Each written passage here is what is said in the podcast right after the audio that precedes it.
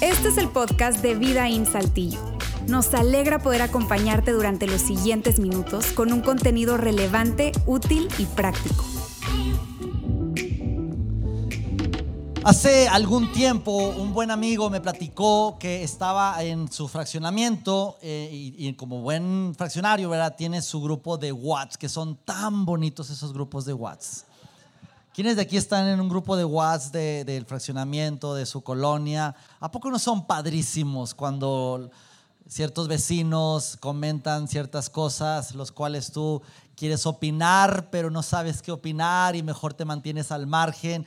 Bueno, eh, eh, este amigo estaba en ese grupo de WhatsApp y un buen vecino, ese fraccionamiento, un fraccionamiento nuevo, este, como fraccionamientos nuevos, pues tienen su, su tinaco. este vecino pregunta en el grupo de WhatsApp, vecinos, este, quiero poner un tinaco más, un tinaco extra arriba de mi casa. La pregunta es, ¿creen que aguante? Y como en el fraccionamiento siempre hay ingenieros que saben cómo está todo el show, eh, eh, pidiendo la opinión ahí de la gente y entonces pues todo el mundo diciéndole, no hombre, claro que aguanta, no creo que haya problema. Yo de hecho hice una fiesta ahí arriba y se aguanta, ¿no? Éramos todos gorditos y brincamos y todo y no se cayó el techo, así que sí se aguanta, tú ponlo. Y entonces eh, un buen vecino que a lo mejor sí le sabía un poco más, le dice, sí, nada más, ponlo el, tinaco donde más o menos que es la mitad del techo, que ahí hay una, una, una, una columna, una traver, y ahí nada más que aguante. Ok, este vecino tomó el consejo, ¿sí? De, de, todos los vecinos, los cuales nadie era ingeniero, pero como dice, este, como dicen por ahí, en la multitud de consejeros hay sabiduría, y todos me dijeron, ah, si aguanta, no hay rollo. Pues este vecino dijo, pues si aguanta. Y como buen mexicano, supongo, no conozco a esta persona, pero dice, dijo, pensó, no sé, pues si aguanta dos tinacos, que no aguante tres. Y entonces lo que hizo este vecino es que compró dos tinacos extras. Ahora, eh, los tinacos, para que te des una idea, un tinaco promedio, un tinaco normal de los que conocemos, los típicos Rotoplas, su capacidad es de 1100 litros. ¿Cuánto pesa un litro de agua? Equivale más o menos a un kilo. Así que un tinaco de 1100 litros es pasadito de una tonelada, la cual su casa ya tenía un tinaco y puso dos tinacos extras. Estamos hablando de dos toneladas extras al techo. Así que este vecino puso, este vecino de, mi amigo, eh, puso dos tinacos extras. Así que los compró, se los pusieron y dice, feliz, aquí sí voy a, voy a juntar agua, no va a tener problemas con el agua. Así que hizo todas las conexiones, la tubería y ¡pum! Prende eh, la bomba, el agua y se empiezan a llenar los tinacos. Eso ya fue como en la tardecita, historia real, no estoy mintiendo. Este, prende el agua, se empiezan a llenar eh, y ya él se mete a su casa, no sé qué hizo, pero me imagino, no sé, se chutó La Rosa de Guadalupe, las novelas de la tarde, una película, la serie de la noche, noticiero. Estando ya en la noche, en la noche ya este, para dormir, empieza ahí acostado en su cama a escuchar algo como... Y mira el techo y cual grieta de San Andrés, empieza a ver una línea en el techo. Imagínate, pero de verdad, esto, imagínate ver, estar acostado y ver tu techo agrietarse y no solamente verlo, sino escuchar el sonido que estaban produciendo tres toneladas de peso sobre el techo. Así que obviamente inmediatamente bajó, abrió todas las llaves, la regadera, a vaciar los tinacos, porque no, su, su techo no soportó tanta carga. En términos de ingeniería civil, y yo sé que a lo mejor aquí hay algún ingeniero civil o algún ingeniero estructural, ingeniero estructurista, ingeniero infraestructura, infraestructura. Mm, eso.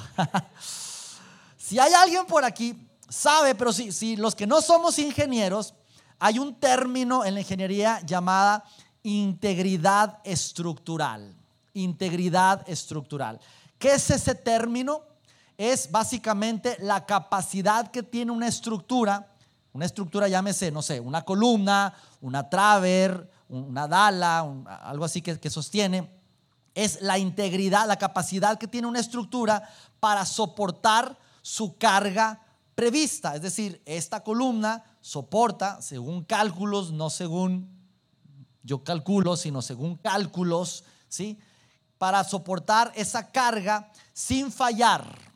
Es, esa capacidad que tiene. Esa columna tiene una integridad estructural para soportar, no sé, una tonelada, una tonelada y media. Ahora, cuando esa estructura falla, cuando se agrega un peso excedente, entonces falla obviamente la integridad estructural. Y es lógico, no necesitamos ser ingenieros. Ahora, ¿qué sucede con esto? ¿Qué pasa cuando una estructura de carga falla? Cuando de pronto una de las columnas la cortamos. ¿Sabes qué? Esa columna me, me, me estorba para ver la puerta, ver quién entra y quién sale. Así que, ¿por qué no la quitan? Se ve muy feo ahí de en medio. O esa columna se me hace que, que no la quiero ahí, vamos a moverla a un lado. ¿Qué pasa cuando quitamos una de las cargas? Ok, lo que sucede es que en este caso estamos en un auditorio que tiene alrededor de, no sé, 8 o 10 columnas. Cuando quitamos una de esas columnas, lo que sucede es que la carga, es decir, todo lo que tenemos en el techo, ya sea todo el techo, toda la herrería, todo el equipo técnico que tenemos, toda la carga se transfiere. Y ahora en lugar de ocho columnas soportar tres toneladas, ya esas tres toneladas están soportadas nada más por siete columnas. Y entonces lo que sucede es que la carga se transfiere y sobrecarga a las, a las otras estructuras que están alrededor. Y eso, repito, no necesitamos ser ingenieros para entender ese principio. Amigos, lo mismo sucede con la integridad de una persona. Lo mismo sucede con tu integridad y mi integridad. La falla de integridad personal, de la integridad de una persona, agrega estrés a las personas que están alrededor.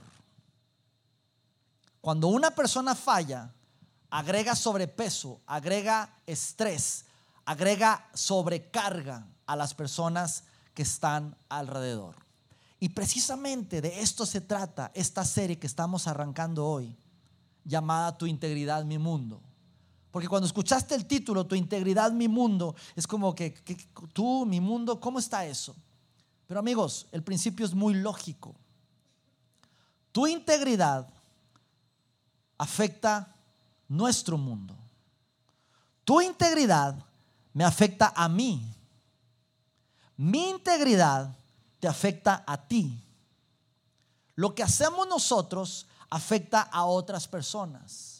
Cosa que muchas veces no lo vemos así. Ok, yo fallé, pero es mi responsabilidad, yo asumo las consecuencias, yo sabré cómo le hago, este, esto, esto tiene que ver conmigo, no tiene que ver con ustedes. Amigos, la realidad es que no es cierto.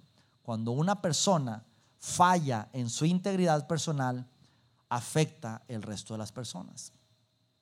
Imagina esto un hombre, un hombre de negocios, eh, empresario que inicia una compañía, le empieza a ir bien, tiene su familia, eh, se, convierte en el CEO, en el fundador, eh, es, presidente de la mesa directiva de la compañía. Empiezan a tener bastantes empleados, empiezan a crecer y en el transcurso de, de su vida, de la jornada de vida laboral, este hombre tiene una falla, tal vez de carácter moral, y se empieza a involucrar con una de las trabajadoras de la compañía, estando casado, se empieza a involucrar sentimentalmente. Y empieza en un amorío y empieza en, hacer cosas ocultas, cosas que no se deben. Y de pronto, de buenas a primeras, es descubierto. Y de pronto empieza una crisis en la vida de esta persona. ¿Qué sucede? Que eso trae una crisis en su matrimonio, obviamente, y empieza a traer una crisis con su pareja, el estado de ánimo y de mente de esta persona obviamente es afectado. Los hijos de esta persona obviamente también empiezan a, enojarse, empiezan a ser lastimados. al ver la crisis y la situación de este hombre, lo retiran de la mesa directiva y como este hombre era hábil relacionalmente, era el, que, era el que conseguía los socios comerciales, el que hablaba con los clientes, ciertos socios comerciales se empiezan a alejar, ciertos clientes dicen, ¿sabes qué? Eh, arregla primero tus cosas, por el momento voy a hacer una pausa en las negociaciones que tenemos. Y entonces, esta falla moral, esta falla de integridad en la persona, empieza a afectar a la compañía. Y obviamente empieza a haber menos ventas, menos ingreso y como hay menos ingreso, empieza a haber recorte de personal y ahora resulta que ciertos empleados de la compañía los tienen que correr, que despedir, los cuales están siendo afectados y ahora tenemos algunas familias que dependían económicamente de ese, de ese trabajo y ahora ya sus familias salen afectadas. Y puedo seguir hablando de la lista larga por la debilidad o la, la afectación de una persona en su integridad personal, la afectación que hay todo alrededor de esa persona. Él no puede decir cosas como que sí, la regué, fui infiel, pero bueno, esto yo lo arreglo, yo lo soluciono y vamos a seguir adelante. No se oye lógico eso. ¿Qué hay del hijo, el cual está estudiando, tal vez ya trabaja, ya tiene su propio carro, eh, va a la universidad, pero en una de esas toma una mala decisión y falla en su integridad. Tal vez fue una fiesta, se echó unas copas de más, eh, tomó de más, condujo así responsablemente y tiene un accidente de auto. Ese joven no puede decir, ah, pues sí, era mi auto, y lo estaba pagando, así que este, yo me hago responsable, no pasa nada. Eso no es cierto. Agrega estrés, una carga extra, en este caso a los papás, porque ahora tenemos a papá y mamá discutiendo de quién va a llegar a llevar a la escuela al hijo, porque los dos están ocupados. Y empieza problemas en familia por una irresponsabilidad, una falla de integridad personal en ese miembro de la familia.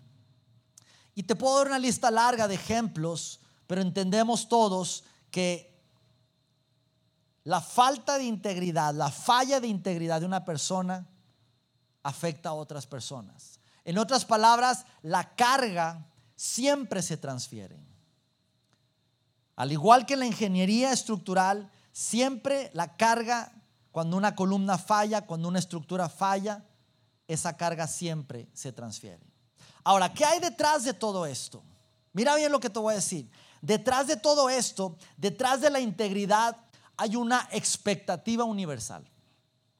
Tú y yo estamos aquí, muchos no nos conocemos, trasfondos diferentes, edades diferentes, ciudades diferentes, pero tú y yo tenemos una expectativa universal, que incluso puede ser igual que nuestros amigos de Monterrey y del sureste del país, incluso de otros países. Hay, por así decirlo, una expectativa universal. ¿Y de qué se trata eso? De algo que tú y yo esperamos de las otras personas. Y eso, amigos, en cierto modo o en cierta manera, a veces nos pone en un papel, y se me permites la palabra, que es un poco fuerte, pero nos hace ver a ti y a mí un tanto hipócritas. Yo sé que es una palabra fuerte, pero, pero muchas veces tomamos ese papel de hipócritas. Y te explico por qué. Piensa en una persona que se dedica a robar. Así que esa persona está en su casa, ya vio una casa que está sola, que no hay nadie, están de vacaciones, son las 8 de la noche, está viendo su novela y dice, no, ahorita en la, en la noche me voy a levantar y voy a ir a trabajar, entre comillas. Así que este, se acuesta un rato, pone la alarma a una de la mañana, se despierta, agarra su mochila, sale de su casa en la madrugada y se va a esa casa que sabe que está sola, que ya la estudió y que sabe cómo meterse. Se brinca la barda de esa casa, saca sus pinzas, corta el candado del cancel de la parte de atrás, abre la puerta, entra a la casa y empieza a agarrar cosas que le quepan en la mochila. Una laptop, celulares, joyas, cosas de valor, y empieza ahí 5, 10, 15 minutos a echarse cosas a la mochila, cosas que le permitan brincarse la barda por la parte de atrás y terminar con su jornada nocturna. Así que este hombre agarra las cosas, toma su mochila, se brinca la barda, se va feliz y contento a su casa y llegando a su casa, checa que la puerta está abierta. Alguien forzó su casa. Así que entra y ve su casa y se da cuenta que no está la televisión de 32 pulgadas, que con mucho sacrificio la había obtenido. Hasta ahí la dejamos. Y resulta que el colchón donde escondía las cosas que con mucho sacrificio agarraba, ya no están. Alguien se la robó. ¿Cuál es la reacción de esta persona? Piensa en tu mente. ¿Cuál sería la reacción? Esa persona no va a decir, bueno, me lo merecía. ¿Verdad que no? Se va a enojar, va a decir, ¡eh! ¿Quién entró a mi casa? No puede ser, voy a llamar a la policía. Que vengan y me, me investiguen quién entró a mi casa. Dime si no sería un poco hipócrita. ¿O qué hay del alumno, si tú estás aquí, estás estudiando, perdón por el ejemplo, que no estudió lo suficiente ¿Sí? ¿Por qué? Porque tal vez estuviste todas las semanas sirviendo en la iglesia a Dios, estabas en un ensayo y preparando los contenidos y todo. Así que llegaste al examen diciendo, Dios, ayúdame, ayúdame porque no, no estudié lo suficiente, porque te estaba sirviendo Dios en la iglesia y estaba ayudando a los pobres y estaba ahí haciendo mi servicio social. Así que ayúdame Dios, dame una vista de águila para ver a mi compañero, ¿no? Ave María, dame puntería y empieza, tú sabes a responder ese examen, ¿sí? Y son 30 preguntas, las cuales no sabe casi nada. Y tiene buena vista el cuate, así que el alumno está ahí copiando, viendo respuestas, anotando. Tiene la habilidad, una cosa impresionante, yo, yo diría que es un don de Dios que le dio para hacer acordeones y que los maestros no lo cachen. ¿sí? Una, una, capacidad de síntesis impresionante. Así que saca el acordeón, lo ve, este, el de la pierna, el de los dedos, el de los papelitos. Oh, yo sé un montón de esas cosas. Este, un montón de cosas eh, copiando y, de las 30 preguntas que tenía, fácilmente copió más de 20. ¿Sí? No se las sabía, así que puso las respuestas. Responde las 30 preguntas, entrega el examen.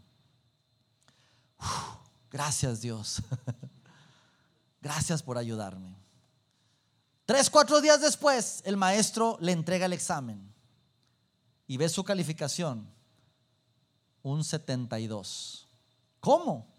Y empieza a revisar pregunta por pregunta y resulta que la primera estaba bien, bien, bien, bien, bien, bien, bien, una mal, bien, bien. Y de 30 preguntas, 27 preguntas tiene aciertos, tres están mal. Así que él dice, esto no es un 72, esto es un 90. El maestro se equivocó.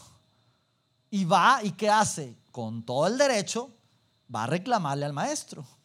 Maestro, este examen está mal calificado, porque tengo 27 de 30. Ay, sí, perdón, te puse un 70, ese es un 90. Cuídese para la otra, maestro. ¿eh? Ahí le encargo. Dime tú si no es como hipócrita eso. ¿O qué hay del Señor que tiene un amorío y empieza a salir con otra chica que no es su esposa y en una de esas avisa en familia que va a llegar tarde porque tiene mucho trabajo y se va con la amante, pero pelea ahí y pues no se está toda la noche, sino que llega más temprano a casa y resulta que llega a casa y encuentra a la esposa con otro hombre. ¿Qué hace ese señor? ¿Qué te pasa? O sea, ¿con qué cara me haces esto? Cuando él viene de allá, su ropa huele a leña de otro hogar.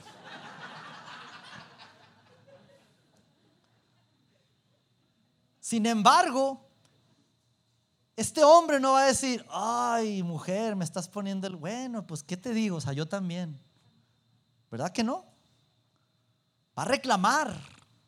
¿Por qué? Porque hay una expectativa universal. ¿Cuál es esa expectativa universal? Es decir, yo espero que tú no me mientas, que tú no me seas infiel, que tú no me robes, que tú me digas la verdad. Eso es lo que espero yo de las personas. Probablemente yo sí haga mis truquitos, pero yo espero que las personas a mí no me lo hagan. Y si nos vamos un poco más profundo, amigos, hablando de la integridad, la integridad supone un, voy a usar esta palabra, supone un deber ser. Un deber ser, ese deber ser de, es el deber ser que me seas íntegro, que me seas eh, fiel, que me digas la verdad, que respetes mis cosas. Ese es el deber ser. Así que la integridad supone ese deber ser al que de inmediatamente apelamos. Tú no debiste haberme hecho infiel, mentirme, calificar mal, robarme. Así que apelamos a ese deber ser y al que suponemos que todos a nuestro alrededor van a cumplir. ¿Por qué? Porque es un deber ser. La pregunta es, ¿quién estipula ese deber ser? ¿Quién dice este es el deber ser? Alguien puede decir, sí, sí, o sea, la verdad es que sí mentí, pero ¿dónde dice que está mal? Alguien dice, sí, falté a mi promesa. O sea, la verdad cuando te dije que, que, te iba a pagar, en ese momento estaba convencido de que te iba a pagar. La verdad es que sí. Pero hoy, semanas después, no puedo y no te voy a pagar. ¿Y quién dice que está mal el no cumplir con mi palabra? Sí, te dije que iba a ser fiel para toda la vida, pero ahorita pues se dio esto. Pero ¿y qué tiene? ¿Quién dice que está mal? ¿Quién estipula eso? Así que la pregunta es, ¿quién estipula ese deber ser? ¿Quién dice esto es correcto o esto es incorrecto? ¿Acaso eres tú? ¿O tú? ¿O tú?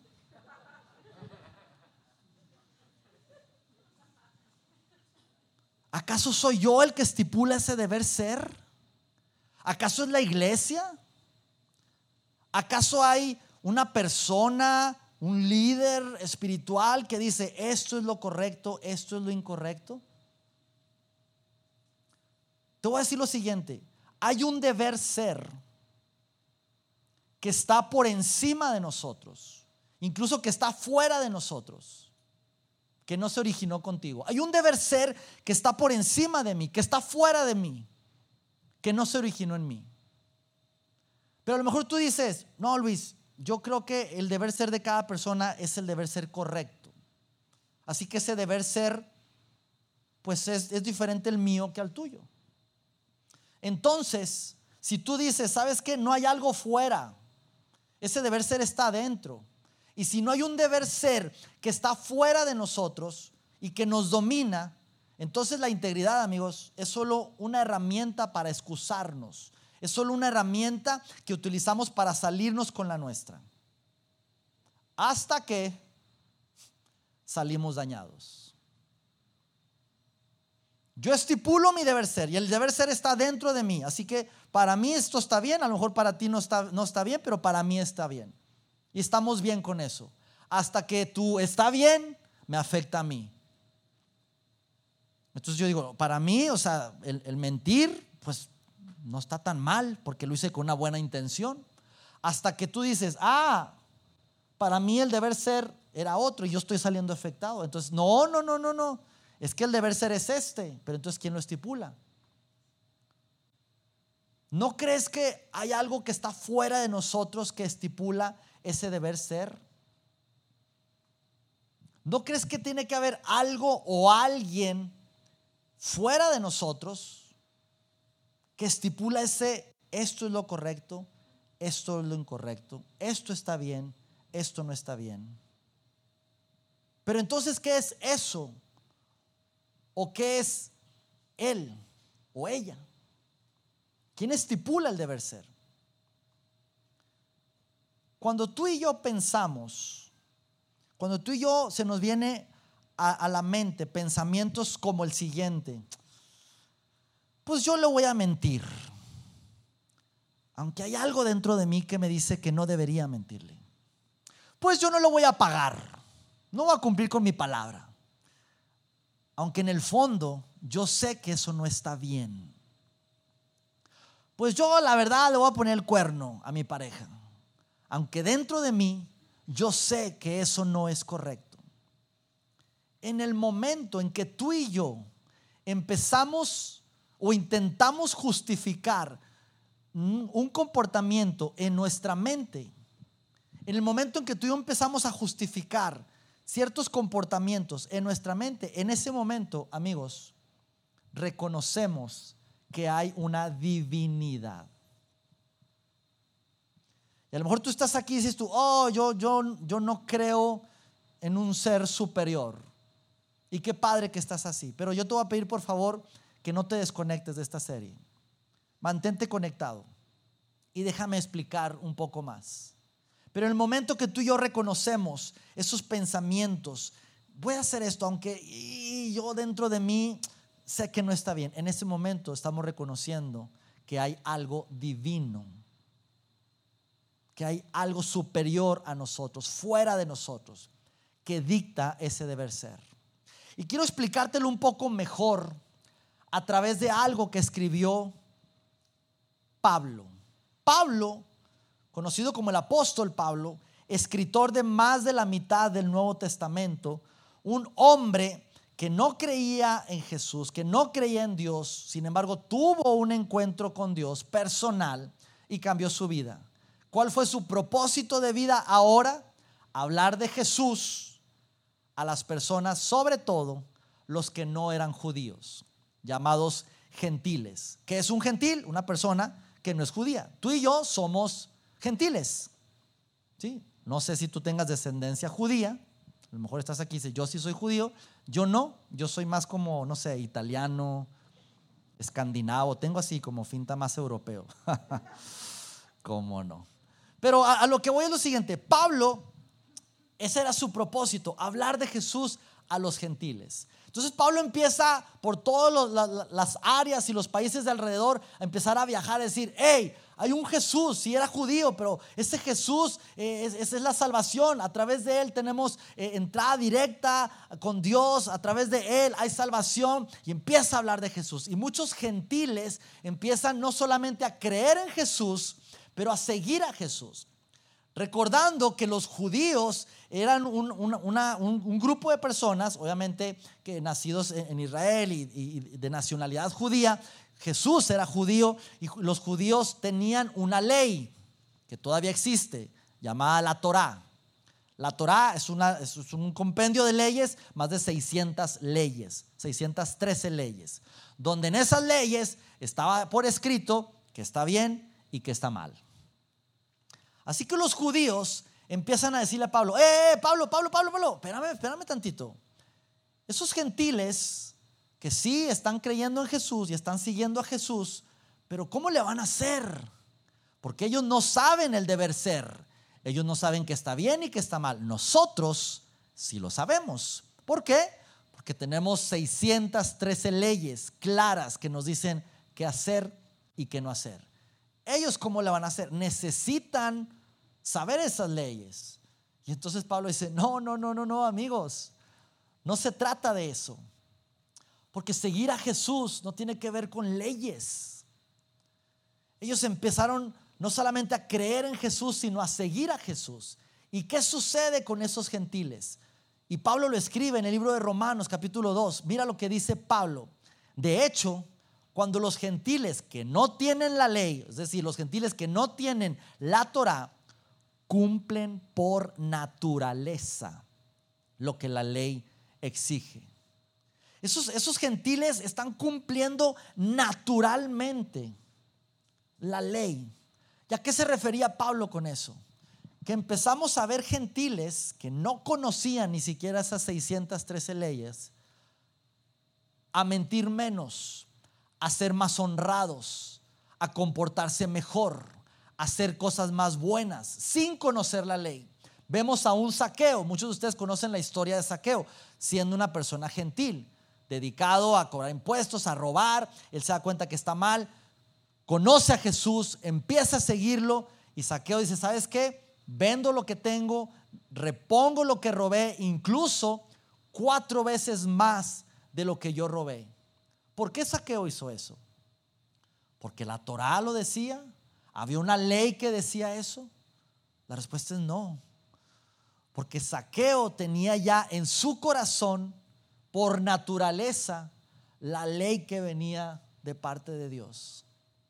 Y Pedro y Pablo, perdón, sigue diciendo, cuando los gentiles que no tienen la ley cumplen por naturaleza lo que la ley exige, ellos son ley por sí, para sí mismos, aunque no tengan la Torá o la ley. Ya resulta que la ley está en sus corazones. Estos muestran que llevan escrito en el corazón lo que la ley exige, como lo atestigua su conciencia. Pues sus propios pensamientos algunas veces los acusan y otras veces los excusan. Y esto es algo increíble, amigos, increíble que sucede cuando tú y yo no solamente creemos en Jesús, pero seguimos a Jesús. Empieza a suceder algo natural dentro de nosotros. Y entonces empezamos a decir, esto según mi, mi conciencia es lo correcto. Y a veces decimos, sí, pero yo, yo quiero hacer esto porque si hago esto no me va a ir tan bien. Pero tu conciencia a través de Jesús te dice, no, no, no, no, esto es lo correcto, esto es lo íntegro. Y es extraño porque más sigues a Jesús y tu mente, tu conciencia más te dicta que hacer lo correcto. Y tu cuerpo puede decir, no, no es para acá, pero tu conciencia te dice, no, no, no, no, no, no, es para acá. Y empiezas a darte cuenta que tu conciencia empieza a cambiar. Y en el momento en que intentamos justificar esos pensamientos, un comportamiento en nuestra mente, en ese momento reconocemos la ley de Dios escrita ahora en nuestros corazones. Entre más seguimos a Jesús, por naturaleza, nos volvemos más ínteros, por naturaleza. Y es probable que tú estés aquí y tú no creas en Jesús o no creas en Dios. Y no estoy aquí para convencerte. Pero sí te pediría, sí te pediría que me dieras la oportunidad, que nos dieras la oportunidad, que te dieras la oportunidad de recorrer toda esta serie para poder explicar de qué se trata todo este tema de la integridad. Son seis capítulos, seis sesiones, seis domingos de esta serie. Este es el primero, a manera de introducción. Pero yo quiero que entendamos, amigos, en los minutos que me quedan, tres, cuatro minutos que me quedan, yo quiero, por favor, que entendamos lo siguiente, que cuando tú y yo seguimos a Jesús, nuestra conciencia y nuestros pensamientos naturalmente empiezan a cambiar. Y entonces, mira bien lo que sucede, que empezamos a hacer cosas que nuestro cuerpo dice que no, pero nuestra conciencia dice que sí, incluso cuando haya una afectación inmediata. Entonces decimos, esto es lo que debo de hacer. No voy a mentir, aunque si digo la verdad, probablemente pierda mi puesto de trabajo. No voy a robar eso, aunque si no lo robo, probablemente me quede sin comer o sin pagar esa colegiatura. Voy a decir la verdad, aunque si digo la verdad, probablemente pierda la amistad con mi amigo. Y cuando tú y yo empezamos a hacer eso, cuando hacemos lo correcto y nos cuesta, estás declarando el reino de Dios sobre tu vida, sobre ti mismo. Y es algo impresionante este tema de la integridad. En lo personal me apasiona. Pero la pregunta para terminar en esta tarde es, ¿cómo te sientes tú en cuanto a tu integridad? ¿Te consideras una persona íntegra? te consideras una persona que necesita recuperar integridad. ¿Por qué? Porque déjame decirte, tu falta de integridad me afecta a mí y nos afecta a nosotros. Mi falta de integridad afecta a mi familia, afecta a los que me rodean, te afecta a ti, aunque no te conozca. Tu integridad, nuestro mundo. ¿Qué tan íntegro eres? ¿Cómo estás en ese tema de la integridad? Yo te voy a pedir de tarea que hagas el compromiso, esta es la tarea del día de hoy, que hagas el compromiso de poder asistir el resto de la serie, los, los, próximos cinco domingos, los cinco siguientes capítulos, para hablar más acerca de la integridad y cómo eso nos ayuda en la vida o puede perjudicar a las personas que están a nuestro alrededor. Pero no solamente que puedas tú venir, sino que hagas el esfuerzo por invitar a alguien que necesita escuchar este tema de la integridad. Estamos, no se olviden, el próximo domingo nos vamos a ver aquí con la segunda parte de esta serie. Permíteme orar, por favor. Señor, gracias porque hoy estamos elevando nuestra conciencia, Señor, acerca de la integridad y cómo a través de cómo nos comportamos, Señor, podemos afectar a las personas que nos rodean. Hoy te pedimos, Dios, que nos ayudes, que nos eleves nuestra conciencia para saber vivir de manera más íntegra, entendiendo, Señor, entendiendo que entre más te sigamos a ti, entre más te conozcamos y más te sigamos, tendremos una mejor conciencia y por naturaleza empezaremos a accionar de forma correcta, hacer el deber ser, pero ese deber ser que viene de parte de ti, Dios. Gracias por este domingo, en el nombre de Jesús. Amén. Amigos, gracias por haber estado este domingo. Si tienes dudas, quieres más involucramiento, lo que quieras, lo que necesites, por favor, asiste ahí a Conexión. Estamos para atenderte. Si vas a comer, que tengas buen provechito. Chao, chao.